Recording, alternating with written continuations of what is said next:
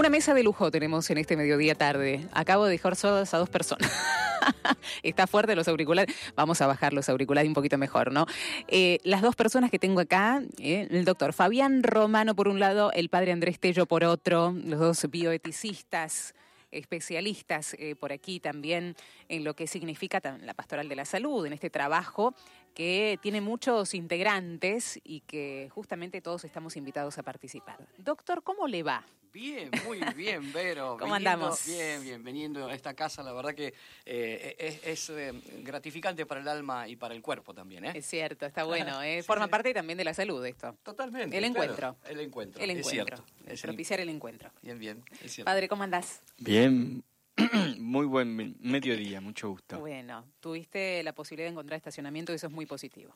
Uno reza y encuentra el lugar, pidan y se les dará abrirá. Sí, eso mejora nuestra salud y también. encontrarán. Sobre todo en la ciudad.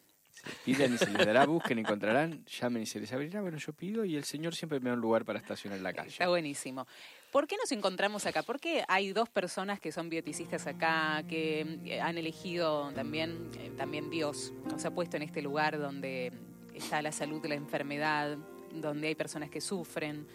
Eh, ¿Por qué estamos reunidos acá? Una interpretación de cada uno de ustedes me dirán ¿Cuál es la riqueza de este encuentro? Eh, sí, faltaría, como dicen, está el médico, el cura y el juez, faltaría, ¿no? sí, lo vamos a hacer. Pero mm, hay algo que nos une al padre Andrés y a mí, además de la bioética, que es eh, el tema de la persona. Y la persona, como siempre decimos, con su cuerpo y su espíritu, que es una unidad sustancial, totalmente integrada, eh, sufre y le duele. Entonces, de alguna manera, eh, yo no me ocupo solamente de curar la dolencia como médico. Y creo que el padre tampoco se ocupa solamente de atender las necesidades del espíritu como sacerdote. Ambas están totalmente integradas, integradas y nosotros, si este, este, analizamos y nos interesa mucho la bioética, creo que ella nos da una visión específica para poder abordar a la persona enferma de una determinada manera. Y la iglesia también aporta muchísimo, por supuesto, y nos da un, nos regala un ámbito que es la pastoral y la pastoral especializada en lo que es la salud. Mm, ¿Qué es la pastoral de la salud?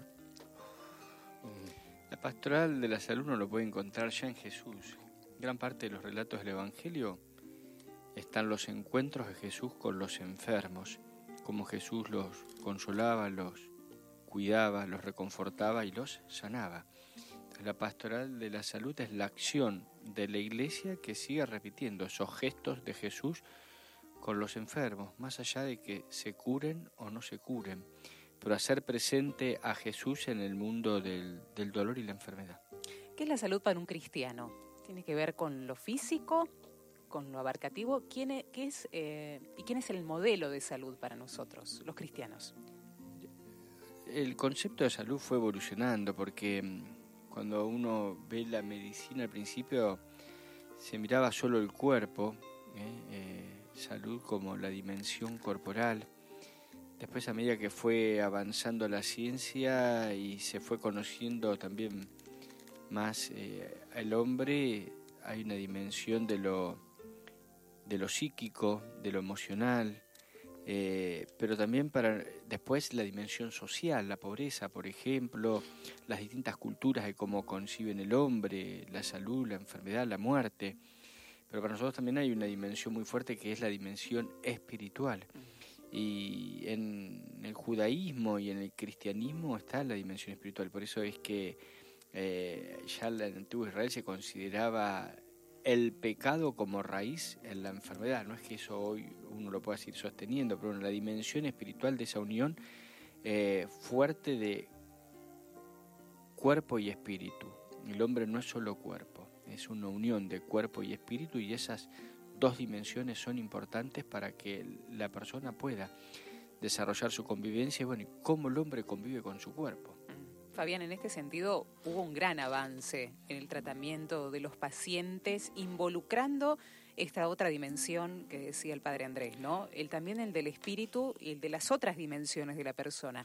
No me duele solamente un, dedo, no soy solamente este riñón que está enfermo, sino soy mucho más que eso, ¿no? Sí, la evolución cultural y la evolución científica, la ciencia ha aportado muchísimo a todo esto. Eh, sin ir más lejos, eh, además, fíjate, eh, antiguamente, como recién marcaba el padre, las enfermedades se creían con origen pecaminoso o que tenía que ver con algo que era que va más allá, ¿no?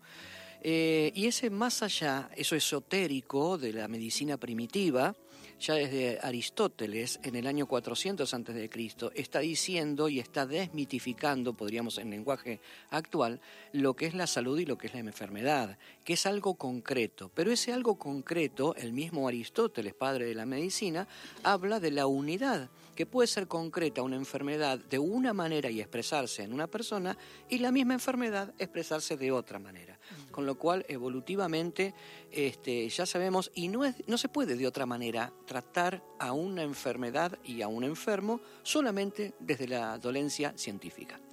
Es interesante lo que dice Fabián en torno de cómo se trataba antes a ciertos enfermos, si nos trasladamos a la época de Jesús, impuros, ¿eh? se, los, los apartaba directamente de, de, las ciudades y se los eh, ponía al margen. Un poco algo hacemos así con algunos enfermos también hoy, ¿no? Eh, padre, ponerlos al margen. Yo, mi primer destino pastoral en hospital fue el Hospital Muñiz, con los enfermos con VIH-Sida y mm. muchos en ese momento y todavía sigue pasando, eh, considerar un poco impuro, por eso el nombre es feo, la peste rosa, a los afectados por el VIH-Sida, pero también uno podría decir eh, los enfermos, sobre todo con problemáticas de salud mental, alienados, locos, este, algunas personas con serios problemas de adicciones y siguen siendo considerados como impuros en los cuales eh, no todos quieran abrazar o tomar de la mano. Eh, siempre eh, decimos, yo he aprendido algunas cositas de, importantísimas del doctor Maglio, que era un médico muy reconocido del Hospital Muñiz. Eh, cuando la terminología que nosotros los médicos y los, el, los personal de salud utilizamos muchas veces es despectiva. Vos fíjate, cuando decimos esta persona es tuberculoso, es tuberculosa, eh, es, este leproso, el tuberculoso leproso, o sea que mm. da sensación de que tenés que tener distancia porque te podés contagiar. ¿Y a qué remite? Al piojoso Vos fíjate que no te puedes acercar porque te contagias los piojos. Por eso tampoco hay que, así como no se debe decir tuberculoso ni, leproso, tampoco existe la terminología sidoso, porque parece discriminativa. Y lo primero, y eso no es porque lo digamos consciente y queremos hacerlo a propósito, sino que en muchos profesionales del equipo de salud está incorporado. Y eh, siempre digo lo mismo y caigo quizá en, ser repetitivo, pero las palabras pueden producir una herida mucho más fuerte que un bisturí, como decía un cirujano amigo. Hay que ser cuidadosos de las palabras, porque si hablamos de acercarnos al enfermo de una manera integral, tenemos que ver cómo nosotros también nos expresamos y qué es lo que recibe quien que está vulnerable, ¿no? El del enfermo. Sabes, doctor Fabián, que eh, hace muchos años, claro, esa palabra sidoso es estigmatizante, inclusive algunos lo utilizaban como de insulto, sí, claro. sidoso. Eh, y de los propios encuentros de los congresos internacionales de VIH-Sida, Congreso Mundial. Eh, todas las organizaciones en torno a la defensa de los pacientes, bueno, les dijeron, bueno, ¿cómo les gustaría a ustedes? Y para no perder concepto de, bueno, somos seres humanos, personas. Ellos mismos eligieron la palabra, la sigla PPBBIH. Personas viviendo con VIH. Personas viviendo con VIH. Viven con la enfermedad, no es que estoy apestado, estoy no. Personas viviendo con la enfermedad. Es más, yo desde el punto de vista médico eh, es muy importante, Andrés, lo que decís, porque ampliaría un poquito más. Hoy tuvimos una charla médica sobre este tipo de patología. Eh, eh, viven con la infección crónica. ¿eh? Porque cuando esa infección que es crónica se desarrolla y hace sus estragos en el sistema inmune, ahí entra a, a, hacer otros, otras cosas como el síndrome, el síndrome de inmunodeficiencia adquirido. Entonces, si introducimos un concepto nuevo, que hay diferencia entre lo que es la infección por VIH, que hay muchísimas personas que conviven con la infección, otras que conviven y no lo conocen, como la diabetes podría ser, para eh, ampliar un poco, porque es una realidad, gente que tiene diabetes y no sabe que es diabética, y las personas que ya generan una enfermedad a partir del VIH, que también hay, y hay distintas patologías. porque hay distintas expresiones. No soy especialista en infectología, pero conozco un poco el tema y es importante hablar de, esto para poder, em, este, no para minimizar, sino para eh, poner las cosas, en, su lugar. ¿no? Ante todo este, personas, ¿no? Eh, Ante todo son sí, personas. Me acuerdo que una vez Andrés leía un libro que hablaba sobre el SIDA y ponía SIDA con, con minúscula, no con mayúscula, y eh, después eh, VIH, no HIV, sino VIH, ¿no? Este, que es la traducción en español. Eh, y vos fíjate que después el autor decía, ¿ustedes se dieron cuenta que el impacto que produce la lectura de SIDA en minúscula no es tan estigmatizante como puede ser en mayúscula? A ver, pequeñas sutilezas que quizá en el fondo no, no varían, pero sí nosotros que estamos con la persona enferma, que de entrada es vulnerable, tenemos que ser muy, pero muy prudentes. Eh, vamos a hacer una primera pausa y me gustaría que nos quedemos después en el trato. ¿Cómo hay que tratar a un enfermo? ¿Cómo se le da la noticia de una enfermedad? ¿Cómo el médico trata? ¿Cómo el agente de pastoral de la salud trata al enfermo también? Hay ciertas pautas. Eso justo eh, hace dos semanas con los médicos residentes en oncología y hematología. Eh, hablamos del tema de relación médico-paciente, el médico ante la muerte y cómo poder acompañar y decir eh, a las familias y al paciente. Un, encuentro, tuvimos una jornadita mm. de mediodía. Así que, mira, qué tema. Después nos contás. Bien, padre Andrés Tello y el doctor Fabián Romano en este Vive en la Ciudad. Ya venimos. Si me voy antes que vos, si te dejo en estas tierras, no te asustes de la noche, que en la noche vivo yo.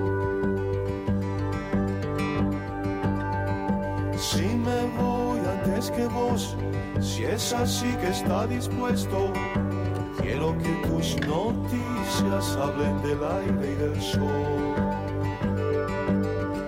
Que siempre recuerdes lo que dijimos un día, que cada vez que te ríes, río contigo, mi amor.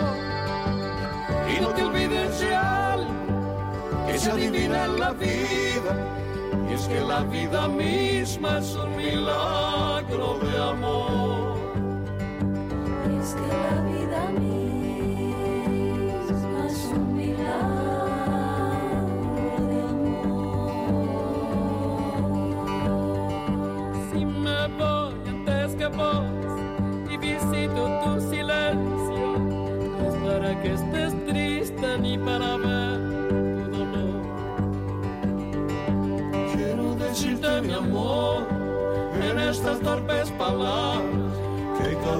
que llores no sabrá mi corazón. Y no nos encontraremos pues siempre estuve a tu lado. Hacia donde y hasta cuando esas son cosas de Dios. Y no nos encontraremos pues siempre estuve a tu lado. Siempre aunque me vaya antes es un milagro de amor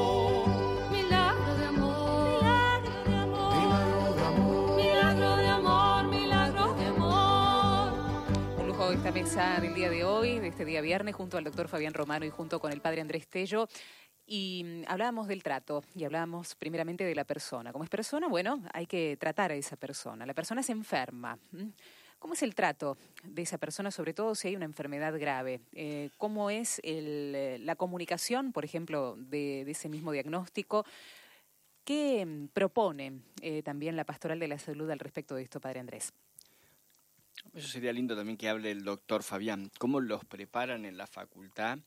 Porque es cierto que uno no trata enfermedades, sino trata pacientes. Y creo que la dificultad es que uno en la facultad aprende libros, aprende patologías, hacer diagnóstico, pronóstico, tratamiento y, eh, y aprende mucho sobre el cuerpo humano, cómo es cómo funciona. Pero pues, bueno, ¿qué es la persona humana? Eh, ¿Qué hay detrás de cada uno? Entonces hay que pasar el libro al paciente de la enfermedad al enfermo y detrás la persona que hay, cómo vincularse. Y ese es el paso más difícil. Eso sería lindo también que el doctor Fabián cuente cómo es eso y la experiencia de lo que es la residencia médica. Sí, es cierto, siempre comentamos, eh, la experiencia nos dice que en la facultad de grado no nos enseñan a hacer diagnóstico de muerte, hablando de la muerte, no específicamente eh, de, algo que hay que comunicar, eh, que es una de las, creo que es una de las comunicaciones más importantes junto con cuando uno comunica un pronóstico que no tiene eh, eh, un, un- este, pronóstico minoso, digamos. Entonces, este, no nos forman para la muerte en la facultad de grado. Sabemos hacer diagnóstico de muerte cuando estamos en la residencia. Ahora bien, hacemos diagnóstico de muerte del cuerpo, como dijo el padre Andrés. Pero después hay que comunicarle a la persona, no que el cuerpo dejó de funcionar, que su ser querido dejó de existir. Como dice, pasamos exactamente de- de- de- del enfermo a la enfermedad o al O revés. va. O- O va a dejar de o, o va a dejar de existir, exactamente, o va a dejar de existir. Entonces, eh, allí siempre aparece eh, el tema del temor o de la comunicación, que ya la comunicación en sí, quieras comunicar lo que quieras, vos que sos especialista en comunicación, a veces queremos decir algo y lo decimos distinto inconscientemente. Y el otro, por supuesto, lo interpreta distinto, lo interpreta, mejor dicho, como tal cual vos lo manifestaste. Entonces, este, eh, también uno se enfrenta con su propia muerte o con el, el miedo de la muerte. No nos olvidemos que morir es un instante, la muerte es un proceso. Cuando yo hago el diagnóstico de muerte, es el instante. Falleció, murió por tal, tal, tal y tal cosa y le doy nombre, apellido y consecuencia y fundamento. Ahora bien, distinto es cuando yo tengo que enfrentar al paciente y al familiar de ese paciente y decirle, este paciente tiene un pronóstico eh, reservado y lo más probable es que termine con su vida esta enfermedad en el poco, mediano o, o, este plazo, ¿no? ¿Cómo comunico? Y ahí no tengo que comunicar solamente, porque eso es fácil comunicar. Tiene un tumor maligno irreversible y que no hay tratamiento para hacer. Pero lo otro, eh, ¿qué significa? Quiere decir que no va a estar más mi paciente conmigo. Recién acabo de atender una paciente muy jovencita que me, me- realmente me llegó al corazón, eh, muy jovencita, con un diagnóstico ominoso eh, y que tiene dos hijitos muy chiquitos, una persona joven, y que detecta su tumor cuando en el último embarazo, durante el último embarazo. Termina el embarazo y empieza su tratamiento. Así que me hizo acordar a esta santa que no recuerdo el nombre. Que era- Cecilia Pierrín. Exactamente. Este, bueno, entonces, este, ¿cómo llevar adelante? Es fácil, ¿sabes? Y lo confieso acá entre amigos y, y en la audiencia. Tuve que llamar a un amigo para contarle, mira, me acaba de pasar esto. Y, y digo, uh, qué macana. Pero ¿sabes por qué te lo cuento? Porque sos mi amigo y necesito contárselo a alguien. Porque yo me involucro con el paciente. Obviamente no te puedes desinvolucrar, porque a esta edad uno piensa en un montón de cosas, en sus hijos, en sus esposas, en su, su esposa, perdón, en, sus en los familiares más allegados. Pero claro, somos personas humanas. Eh, entonces yo le decía, eh, los médicos dicen, no, por eso no te tenés que involucrar. No, muchachito, te tenés que involucrar. Tenés que, porque el paciente percibe si vos te involucraste o no. Lo que no tenés que hacer, que no te tenga que hacer tanto daño, Que te porque afecte que te afecte tal punto que te paralice. Por eso es tan importante lo que hace la Pastoral de la Salud con todos los agentes que van a, a- a estar al lado del enfermo y con el enfermo. También es importante, y el Padre Andrés lo sabe muy bien, que para estar al lado del enfermo hay que estar muy bien preparado, porque si no, se invierte la relación. El enfermo termina siendo sostén del pobre hombre que lo va a visitar. Y no queremos para eso, no queremos eso. ¿m? Por eso tenemos que ser muy conscientes de cómo estamos bien parados, ¿no? Y la preparación. Mira, me pasó hoy en el hospital una señora que ingresó el fin de semana y los médicos le venían diciendo, está grave, está delicada. No tenía sentido pasar a terapia intensiva porque no había nada más por hacer y la familia quería que pasen a terapia intensiva y falleció. Y la reacción de los hijos cuando murió es ustedes mataron a mi mamá porque no hicieron todo lo que ellos pensaron que podían hacer y no. Entonces, eh, una cosa es prolongar la vida, que se recupere o tenga cierta calidad de vida, y otra cosa es prolongar la agonía y postergar la muerte. Y eso es tremendo, eso no, no es digno. A eso se llama Eh, encarnizamiento. Claro, encarnizamiento terapéutico. Desproporcional. O, o lo otro sería cuando uno no se banca el sufrimiento, la, la eutanasia, provocar la muerte activa para que deje de sufrir al provocar la muerte.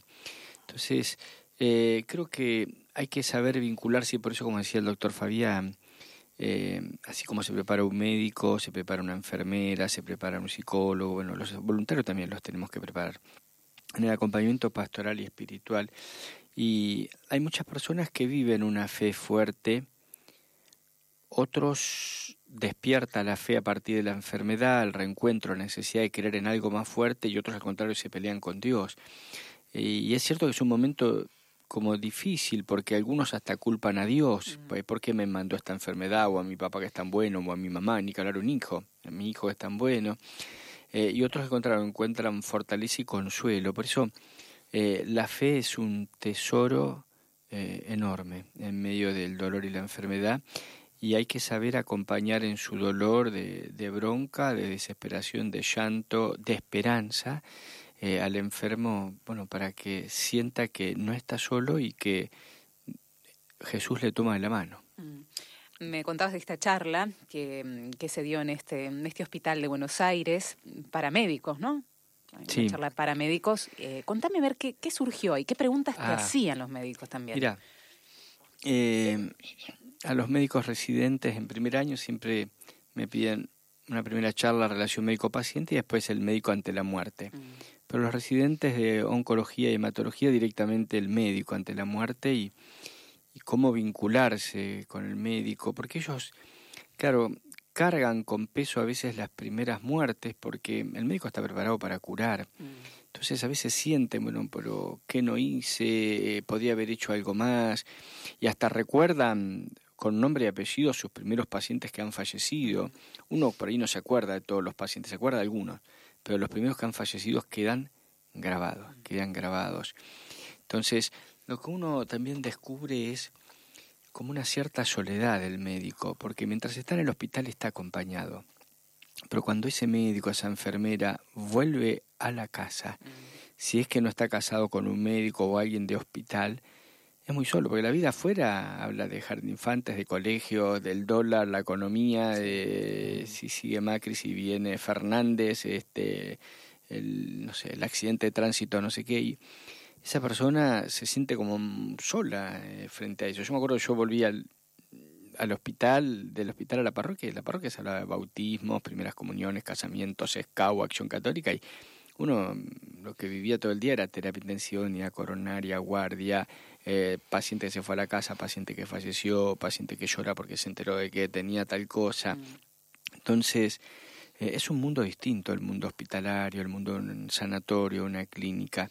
Entonces uno lo que experimenta es eh, la gran soledad de- del médico y por eso la necesidad de prepararlos eh, para poder vivir eso y la necesidad también de trabajar en equipo, de poder trabajar en equipo entre ellos y que haya espacios de diálogo.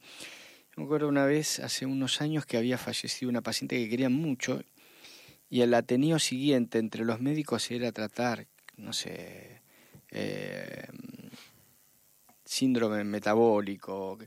eh, y yo le decía al jefe de residentes, no, tienen que hablar de esta paciente que falleció porque a todos les duele, la acompañaron y murió joven. Entonces a veces también hay que animarse a tener espacios para hablar de cómo vivimos, eh, el acompañar a los enfermos y cómo nos impacta a nosotros. Entonces creo que en eso van, van aprendiendo y van creciendo también, que eh, la formación no es solamente para formar temas médicos, sino que vos tenés que a alguien formarlo a que sea médico. Entonces, y que sea médico es, bueno, tiene que haber maestros en los cuales ellos puedan ver un modelo y puedan aprender a ser médico, no solamente saber medicina. Creo que saber medicina es importante, que sean, sepan, aprendan mucho sobre medicina, pero creo que el desafío también es que aprendan a ser médicos y de eso se trata. Mm, ¿Vos qué experiencia tuviste en formación, en tu formación? Esto que mm, dice el padre Andrés, ¿lo tuviste después de haberte recibido? ¿Lo recibiste después o de la mano de tus profesores lo pudiste también recibir? Sí, yo lo recibí después formalmente o académicamente porque lo busqué. Eh, el tema es que yo ya lo percibía desde antes y, y ahora que nombraste algo importante, si tuve profesores, tuve profesores agnósticos que tenían una prudencia y que me enseñaron, contra el cual lo dijo el padre, profesores, o sea, maestros que enseñen no solamente a estudiar medicina, sino a ser, me- a ser médico. Eso es una palabra fundamental que lo tratan los tratados de, de Hammurabi, Maimónides, este, eh, Hipócrates y tantos este, que dicen el ser médico, la prudencia de- de- de- del médico, ¿no? Del médico de cualquier este, equipo de salud. Siempre digo médico por eh, este, la profesión mía. Pero eh, tuve profesores que siendo agnósticos me enseñaron a tratar el tema de la muerte por la trascendencia.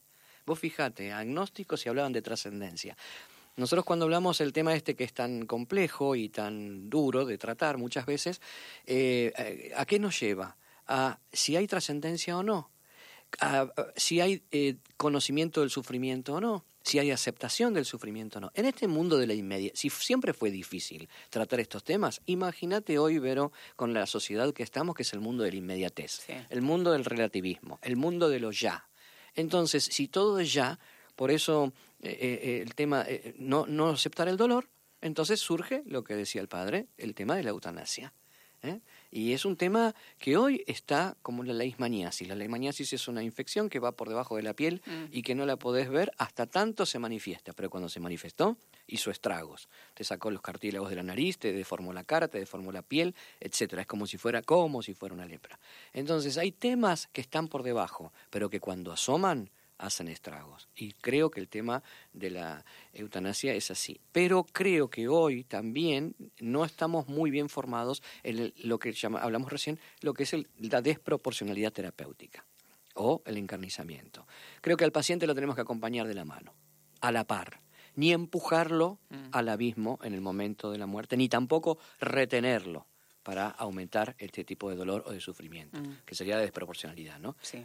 Es difícil, no es fácil, pero no es imposible. Yo creo que el drama es, yo creo que en nuestros hospitales no hay eutanasia. Creo más bien que a veces se cae en encarnizamiento y a veces puede ser porque la familia no acepta y le pide más, más y más. A veces por no aceptar el médico también el límite de la vida humana, la muerte, pero también hoy está el tema del miedo a los juicios de mala praxis. Entonces, bueno, por si acaso hacemos de más, para que después no me digan que no hice. Y hoy la relación médico-paciente está mediada por una que se llama medicina defensiva. Todo lo que el médico hace, de más, no por el bien del paciente, sino para defenderse él, por si acaso después le inician una acción judicial. Y eso es tremendo cuando, eh, más allá de algún caso que puede haber de mala praxis, cuando uno mete los tribunales en el medio, Sí. el juez, el abogado, en la relación médico-paciente. Me mandaron un chiste los otros días, muy lindo. Un paciente en la cama, en el quirófano, y, y dice, pero perdón, a usted no lo conozco. Y la enfermera y el... Ah, no, no, alrededor suyo somos todos abogados porque ninguno de los médicos quiso animarse a operarlo porque veíamos que su familia está lleno de abogados. Es triste, pero es verdad, claro. Y cambias el foco. Terminás Claro. cambiando el foco por una, como dice perfecto, una acción defensiva. Entonces, en vez de pensar en, en curar o en sanar o en aliviar, estás pensando en defenderte. Entonces vas un, me parece que el camino no es ese, ¿no? Absolutamente. Es parte, pero no es el objetivo. Tal cual. Hablaban, eh, los dos hablaron de casos de muerte de gente joven y lo, lo trataron con, eh, digamos, con un tono de voz que percibí que es muy doloroso. ¿m? ¿Cómo es, cómo, ¿Cómo es el tratamiento de estos casos para el propio paciente, para los familiares y qué hay en caso de los niños? Que creo que también es un punto álgido ahí, ¿no? Eh, yo puedo hablar de lo que de lo que vi, pero no de lo que hago, porque no es hay especialistas para esto, ¿no? Eh, pero se supone y el sentido común te dice que uno tiene que eh, superar en, en edad y sobrepasar a sus a sus a sus hijos, a su descendencia. Lo mismo piensan nuestros padres en nosotros. Pero qué pasa cuando la vida te invierte, ¿no? Entonces, este, allí, allí entran a jugar un montón de. Es como que, a ver, eh, un hijo para cada uno de los que tenemos hijos son nuestras esperanzas, son nuestros legados, son, este, eh, eh, tienen mucha carga, muchísima carga desde, desde, lo, vivencial y desde, la, desde de lo potencial que tienen. Entonces pensar que esa vida se va a pagar debe ser tremendo y no debe ser, es tremendo, digo debe ser el que, al que ya le ha pasado. Pero ¿qué ocurre? Eh, y eso se va a convivir durante toda la vida. Nunca, nunca se olvidan una muerte, pero creo que estas cosas menos todavía. Con lo cual hay grupos que trabajan muy seriamente porque conocen cuáles son todas las variables. Yo puedo tocar de oído, no conozco todas las variables. Por eso me parece, pero no es fácil, no es para nada fácil, evidentemente. Yo, eh, a veces veo, una cosa son los jóvenes, otra cosa son los niños, Mm. y una cosa es el proceso de la enfermedad, y donde uno se lo agarra de la mano y va como a medida que ve que no, no, no, no se recupera, va aprendiendo como a soltarlo y de disfrutar de ese día a día del hijo con, con cáncer, con leucemia, lo que... Y otra cosa es el accidente que no te preparó. De golpe. Eh, Accidente de moto, accidente de tránsito, un accidente casero. Ahí los padres viven mucha culpa cuando el accidente fue dentro de la casa o se cayó dentro de la pileta y se ahogó y quedó con un daño cerebral y, muere al poco tiempo y se vive con mucha culpa. Y eso es dramático. Eso es, es- eso es como más dramático porque a veces eh, hay, hay como una culpa o un culpable detrás en el accidente y detrás vendrá como a veces hasta procesos judiciales de quien atropelló con el auto, con la moto, el disparo, un robo, eh, el delito y le dieron un balazo. Es, es dramático y no te preparó. Lo otro, la enfermedad tiene su pedagogía, que aunque cueste aceptarlo, va preparando y hasta en algún momento, bueno, padre, pero puedo pedirle a Dios que se muera, ya no lo puedo ver más así. Y bueno, así uno pide, como uno pide el buen vivir, pide el buen morir también, ¿no? Y bueno, aprender a, a soltar la mano de un hijo que es bravo y acompañar en ese momento y más que nada es, como les decía ayer en la reunión de capellanes hospitales que teníamos el con el cardenal Poli, Monseñor Eguía Seguí, bueno, ustedes mismos son sacramento y presencia, ¿no? Y uno nota el tema de la presencia, estar, eh, estar un rato, rezar, uno no, tiene muchas palabras, eh, alguien con quien abrazar y, que llore en el hombro de uno, pero más no, no hay, ¿no? Y la presencia de, un Dios que se hace presente en ese momento, consolando, reconfortando y orando. Eh, eh, siempre cuento una anécdota en relación a lo que está contando el padre, que me ha pasado hace muchos, muchísimos años este, en la comunicación, eh, cuando decíamos, bueno, ya no hay nada que hacer, señora, con su hijo, no hay nada que hacer, no hay- y el no hay nada que hacer lo tenía a flor de labio yo. Y ella, no, no, no, no me diga eso, no me diga eso. Del principio pensé, está negando la situación, se, se me volvió complicada esta situación, más cuando son enfermedades crónicas, con este proceso que los padres conocen, tanto, un poco menos, o pero tanto como que ya puede conocer el médico de, de- de cómo es el proceso hoy, en, en esta época. En ese momento la mujer decía, no me diga eso, no me diga eso, pero señora, ya no tenemos nada más que hacer. Como médico, dice, "Sí, doctor, como médico no tendrá nada que hacer. Eso ya lo entiendo. Me lo aclaró la mujer. Yo era recién jovencito. Entiendo, ya me lo dijo que como médico no tiene nada más que hacer.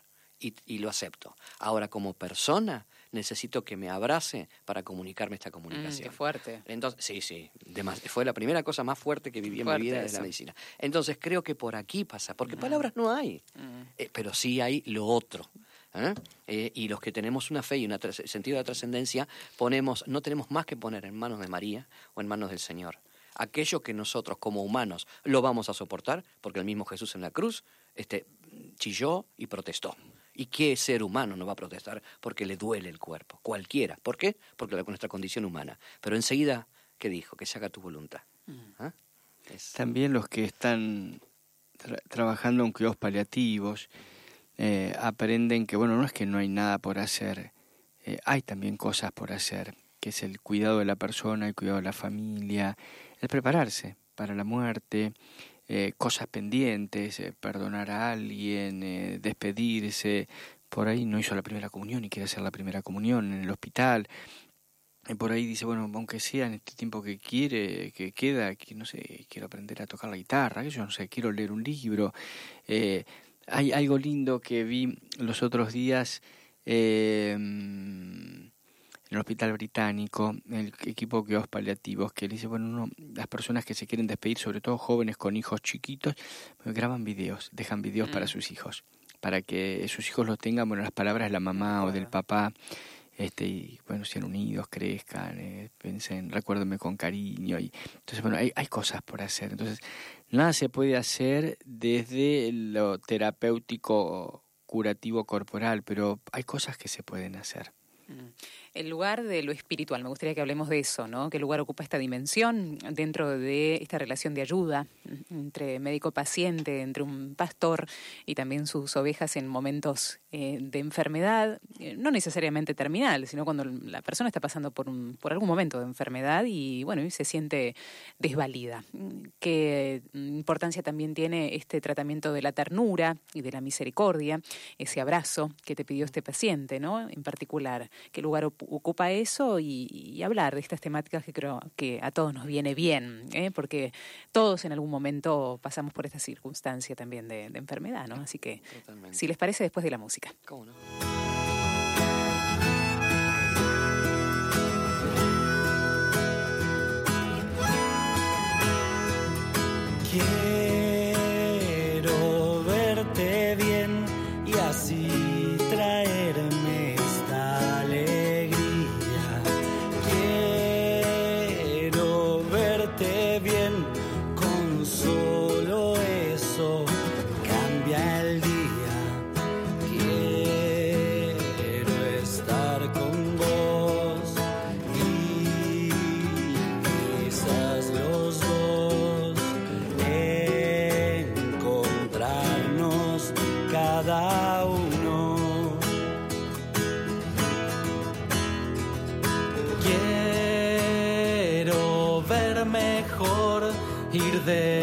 Desarmando la armadura.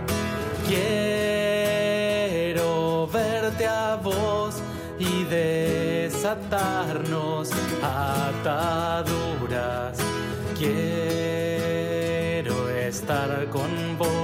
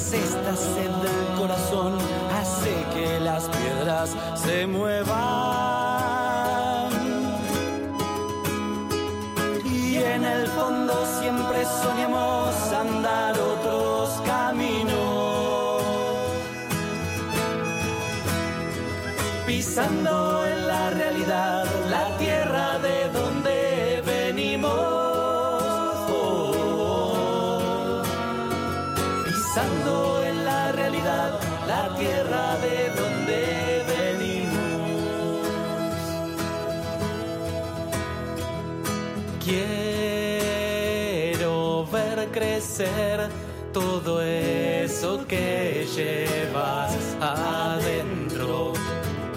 Quiero verme bien y contagiarte lo que siento. Quiero estar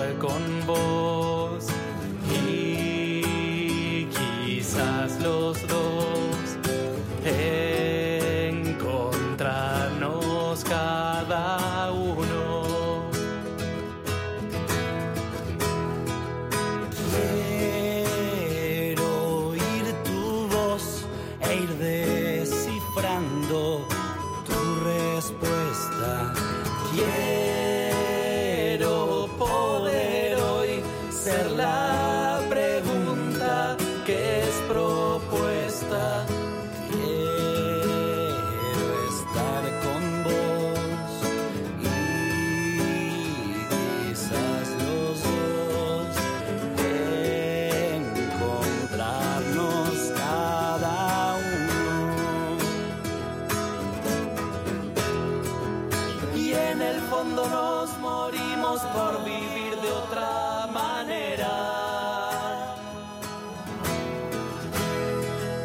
Es esta sed del corazón hace que las piedras se muevan. Y en el fondo siempre soñamos andar otros caminos.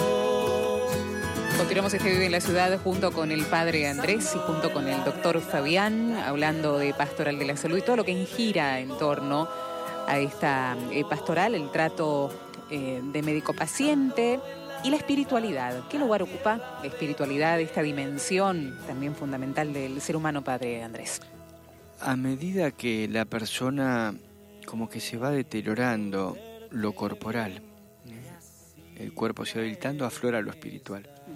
Eh, lo espiritual no solo como lo religioso, a veces, no sé, uno va a ver un paciente de una cama y pasaste al lado de otro, eh, padre, ¿qué pasó que hoy no me saludó? O sea, se vuelven más sensibles, o aprecian más el día que vivieron, qué lindo atardecer y por ahí uno no le dio ni bolilla, o qué lindo se viene ahora más el, el veranito, hace calorcito, ya no hace frío, eh, no, llovió y me sentí triste, o sea, se vuelven más sensibles, y al volverse más sensibles, se vuelven más sensibles a lo emocional, lo espiritual y lo religioso. Y algunos eso, les da ganas de casarse. Contá esa Claro. experiencia. Sí, casé hace dos, tres semanas un paciente, eh, una señora estaba en cardiología, no estaba bien y el marido me vino a buscar, tenía una larga convivencia de más de 40 años y bueno, y, los casé, la- muy lindo, las enfermeras prepararon la habitación, arreglaron en la mesita de comer un bantelito blanco, eh, velitas, flores, hicieron el altarcito y todos lloraban y bueno, los casé. eh, y fue muy es muy emocionante el casamiento en el hospital es muy mira ayer me encontré en, en la puerta de la catedral a un kinesiólogo Pepe But que se jubila el año que viene en el Muñiz y él me dice yo nunca me voy a acordar de esto estaba con mis alumnos de kinesiología y vos estabas en la sala 10 del Hospital Muñiz. Y justo estaba pasando por ahí y estabas por hacer un casamiento. Y me enganchaste a mí para que sea el testigo del casamiento. Y mis alumnos estaban todos y yo los hice participar. Dije aunque no sean creyentes participen porque esto es algo muy importante. Y después me dice yo no sé si mis alumnos aprendieron kinesiología pero jamás se van a olvidar que estuvieron en el casamiento de un paciente dentro del hospital. Wow, Hasta, eh, cierto, hasta, vos fíjate hasta qué punto es tan importante el momento de la muerte, si tema- que es un poco el tema que hoy nos convoca, pero no el tema, la muerte en sí misma, que surgen, eh, nosotros tenemos un, un- un dicho que dice, cuando se acaban las preguntas terapéuticas, afloran, comienzan a aparecer las respuestas, este, digamos, las respuestas terapéuticas aparecen las preguntas existenciales. ¿no? Sí. Cuando ya no hay nada más que, que tengo que hacer doctor, eh, aparece esto que decía el padre, este, qué lindo día, que esto. Y vos fíjate cuándo piden casarse, en ese momento. ¿Por qué no lo pidieron antes? Quizá, ¿no? Porque, ni loco seguramente. Pero algo tan trascendente como es el casamiento surge en algo tanto trascendente en un momento que como puede llegar a ser la muerte, ¿no? Entonces también, no digo que al contrario, está muy bien, pero cómo surgen las cosas importantes en los momentos importantes. Este, y yo siempre decía esto, ¿no? Perdón, padre, pero que tiene que ver con lo teológico. Eh, ¿Por qué Dios va a perdonar a alguien al final de su vida si se arrepiente? Si yo, si los que estuvimos durante todo el tiempo de la vida tratando de hacer las cosas bien, y este es perdonado al final de su vida y resulta que a la hora se muere y es tan perdonado como yo que soy perdonadora. Y después, y siempre con esa rebeldía yo, y siempre con esa rebeldía. Después pensé, claro, a un Dios amoroso como es Dios, a un perdón, a un Padre amoroso como es Dios, obviamente que es amoroso y no me va a medir. Y para seguramente el tiempo te- terrenal, para él seguramente son segundos. Pero, ¿cómo me consolaba? Diciendo, bueno, evidentemente este hombre se dio cuenta al final de su vida. Si se hubiese dado cuenta antes, se hubiese perdido, un se perdió un montón de otras cosas. Pero de lo que no se perdió fue de la conciencia haberse arrepentido. El tema es que, claro, ¿cuánto daño habrá hecho en el medio? Ese, ese me parece que es lo, lo, lo- lo que hay que rescatar, ¿no? Eh, hay una búsqueda profunda de Dios en el corazón del hombre, lo que pasa es que a veces la mirada puesta en las cosas de la tierra la anestesia. Y cuando uno está en un hospital y el día se te hace eterno, las horas no pasan más, la noche se te hace larga Mm. y un día parece una semana y una semana parece un mes, bueno, aflora esa sed más profunda y bueno, Dios está. No, ayer celebrábamos antes ayer a San Agustín, donde te buscaba y te buscaba las cosas afuera y estabas dentro mío. Y bueno, eh, se hace encuentro profundo. Por eso, pero para encontrarse con Dios hay que poder encontrarse con uno mismo. Y la cama tiene eso, el- ese tiempo terapéutico de que no pasa y se te hace eterno. Encontrarte con vos y encontrarte con seres queridos y encontrarte con Dios. O sea, hace falta una dimensión de algo más profundo y la enfermedad tiene esa, esa pedagogía y por eso muchos eh, terminan, bueno, eh, encontrándose con Dios y terminando su vida en paz con Dios y otros, bueno, les hizo hacer un planteo fuerte y si vuelven afuera, eh, la mayoría que se curen, se recuperan, muchos, bueno, por lo menos han vivido una experiencia de encuentro con Jesús a lo largo de su enfermedad. Mm, Nos hablabas de esta vulnerabilidad, esta sensibilidad del paciente, padre Andrés, y la necesidad otra vez de este tratamiento de la ternura, de esto también habla Francisco, ¿no? De esta necesidad del Dios misericordioso, eh, pero sobre todo el Dios que abraza, ¿no? Este Dios que está cerca. Eh, ¿Estamos lejos o cerca dentro de lo que son los profesionales de la salud, dentro de lo que, eh, de todos los que están alrededor de- del enfermo, de este tratamiento especial o, no se está, se está implementando? Mira, respecto a lo religioso depende de la experiencia que uno haya tenido en la infancia de Dios, de un Dios duro, un Dios cercano, un Dios ternura.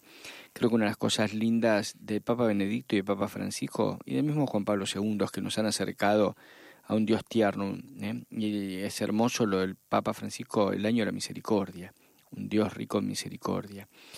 Ahora, el problema nuestro es un tema vocacional. A veces quizás que uno se pueda llegar a acostumbrar y uno es un robot que dispensa eh, salubridad a los pacientes o uno sigue siendo un encuentro de persona humana médica, persona humana enfermera, persona humana psicólogo, persona humana y paciente.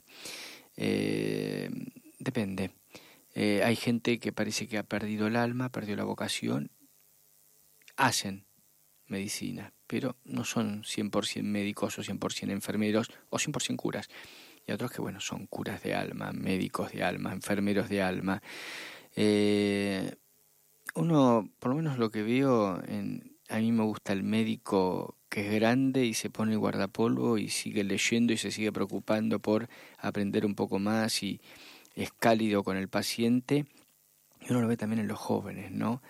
Que eh, les cuesta mucho el sufrimiento humano, pero eh, la verdad es que uno dice, hay tantos que tienen el alma llena de, de poder eh, ser buenos, eh, buenos en lo que hacen eh, en cuanto el saber, pero también en cuanto al encuentro, ¿no? Mm. Buen enfermero, buen médico, es, es lindo. Mm, Es lindo verlo. Fabián. Sí, ah, bueno, eh, pensaba en que la enfermedad no tiene que pasar por alto en la vida de una persona. La enfermedad como, eh, como camino, la enfermedad como enseñanza. Siempre traigo a colación el tema del documento Salvificis Doloris. ¿Cuándo surge? Ju- justamente el Papa Juan Pablo, San Juan Pablo II, que conocía tanto el tema del sufrimiento, lo plasma con una experiencia personal, cuando él estuvo enfermo.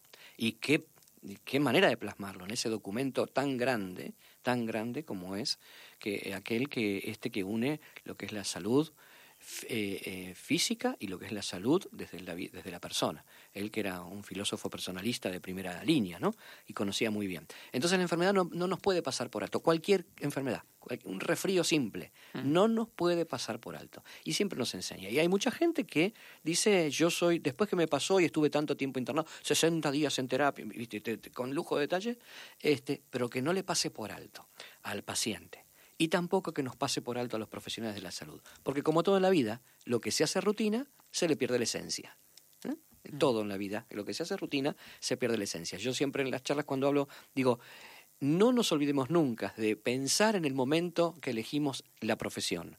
Porque por algo elegimos la profesión que tenemos. Porque la profesión es, eh, es el, el- el resultante de lo que es la vocación. ¿eh? La vocación busca herramientas para poder ejercer una acción y la herramienta es la profesión. Entonces, cuando todo está perdido, vayamos a la esencia. ¿Qué me motivó a ser eh, enfermero, a ser médico o al estar con el, con el paciente? Porque si no te gusta estar con el paciente que tiene feo olor, que sufre, que se lamenta, que se queja, que es exigente, o sea, todas esas cosas que pueden parecer rechazo, no lo, no aceptes esta profesión, porque vas a estar rodeado de esto. Entonces, este, no, O sea, es que cuando yo enseñaba teología en la escuela de enfermería de- del Sanatorio San Camilo, el Instituto TESA, me pasó con una alumna, segundo año haciendo las prácticas y cuando descubrió lo que es estar al lado del enfermo, dice yo no voy a aguantar y dejó. Y le iba muy bien en las materias, ¿eh? estudiaba, le iba bien, pero dice no, no, no aguanto el dolor, no aguanto ver gente su- sufriendo, no aguanto gente... El, el hospital le, y yo creo que no, no, esto no es para mí, no sé qué, qué voy a estudiar, pero prefiero ser honesta, no voy a tener un título y no voy a tener que abandonar después. Y bueno, eso es vocación. Sí, un acto Mm. inteligente hizo. Ahí este, una cosa es aplicar la medicina, otra cosa es ser médico o ser enfermero. Una de las cosas eh, que quizás por, por experiencia personal, cuando estuve internado mi papá, pude ver como doloroso yo propiamente, como experiencia, es el enfermo solo. En camas de hospitales de PAMI, eh, personas que no le servían la comida y la comida quedaba ahí, ¿no? Tuve esa gracia, ¿no? Dios me permitió darle de comer a gente extraña, porque no había nadie. ¿Qué importancia tiene el acompañamiento de un amigo, de un familiar? Este techo que se abre y que ese paralítico baja, ¿no? Nos dice el Evangelio. Esos cuatro amigos que se la jugaron. ¿Qué importancia tiene el acompañamiento de vínculo? El vínculo, no el médico, la enfermera, el vínculo. ¿Cuál es la importancia? Imaginás que si para cualquier persona de nosotros es tan importante la mirada, la caricia, la escucha, cuando estamos sanos, cuánto más cuando uno está enfermo. Y no del profesional, como tal cual decís. Eh, y aquellos que están imposibilitados de mover las manos para llevar un pan a la boca o una cuchara de sopa a la boca. Entonces, eh, ahí también surgen, un- eh, surgen la- las virtudes y las miserias. ¿no? ¿Quién está al lado mío? ¿Quién no? Y el vínculo es totalmente fundamental. Y no solamente, entonces ahí, a ver, no solamente del profesional, porque muchas veces los enfermeros, en general, que son las enfermeras y enfermeros, los que suplen esta falta de vínculo por parte del acompañamiento natural del, del familiar o del amigo. Y la suplen. Entonces es ahí donde el buen, el que está bien parado, obviamente sabe diferenciar. Si no, perdes la profesionalidad. Pero, como siempre digo, no me interesa llorar frente al enfermo. No tengo vergüenza de darle de comer a un enfermo. No me hace menos médico. Eh, este, ¿Por qué? Porque estoy haciendo algo humano. Entonces hemos dado de comer a los enfermos. ¿Y por qué no? A pesar que, pero porque te- después tengo la autoridad para poder imponer la ciencia.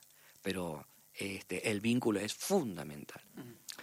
Hay mucha gente sola en la ciudad de Buenos Aires que vive sola, se enferma y muere sola.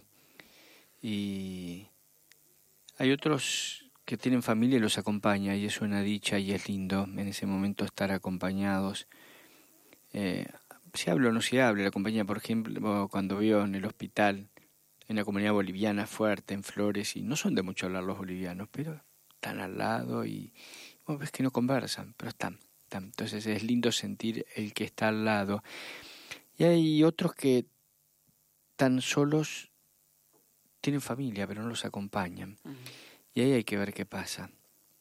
Hay algunos que decís, qué malos, y no. Hay algunos que ellos soltaron, sobre todo varones, la, la mano de la familia, los abandonaron. Mujeres que me dicen, mire, vengo a verlo, pero él fue un mal marido, abandonó, me dejó sola con los chicos. Por piedad a veces va algún hijo, pero nada más. Y hay otros no, que pasa que familias que abandonan a sus, sobre todo a los grandes. Y uno ve a veces hijos que acompañan a los padres, pero nietos pocas veces que acompañan a los abuelos. Y en eso nos estamos volviendo una sociedad poco misericordiosa. Cuando un pibe, no sé, del colegio secundario tiene un accidente y se quiebra la pata jugando al fútbol o con la moto, está lleno de jóvenes. Pero esos mismos jóvenes no visitan a sus abuelos o no van al cementerio a enterrarlos.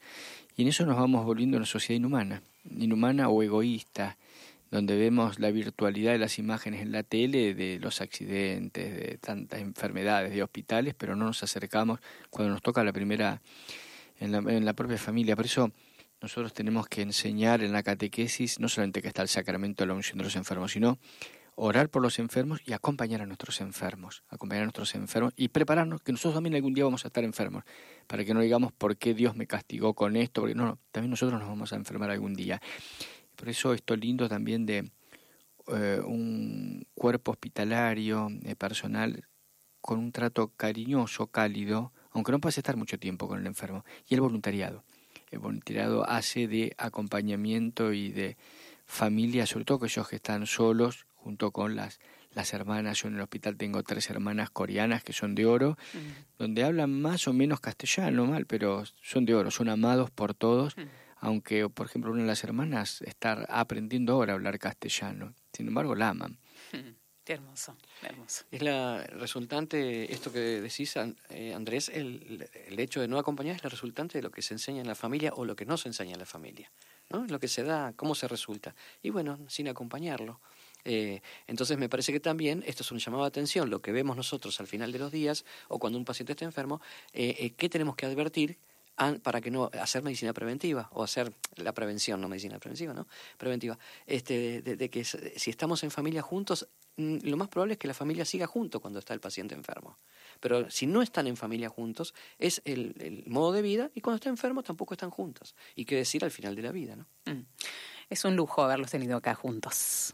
Agradecerles de corazón esta sensibilidad a través de la experiencia y a través de lo que Dios les ha regalado a cada uno. Muchas gracias. Gracias a ustedes, ¿eh? Gracias a vos, Verónica, Gracias. por ser comunicadora de Dios. Muy bien. Un abrazo para ambos y para todos los que nos están sintonizando. La última canción que nos separa de esta despedida para que, bueno, verdaderamente podamos repensarnos, repensarnos como humanos a cada uno de nosotros en este tiempito que vamos a tener en este fin de semana. Ya venimos.